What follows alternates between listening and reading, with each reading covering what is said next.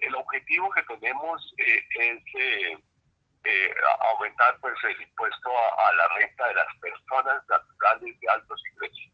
Okay. Es el objetivo básico de la reforma. Colombia tiene unos recaudos de impuestos a personas naturales extremadamente bajos. Mira el estudio de la, de la OCDE del año pasado, vemos, no sé, la cuarta parte o quinta parte del nivel de la, de la OCDE y además, según ese mismo estudio, el, el, el 2-3% más rico paga una tasa más baja que, que, otros eh, sectores de, de, altos ingresos, o sea, los, digamos el 5%. Esos también son temas que hay que, eh, que, hay que corregir.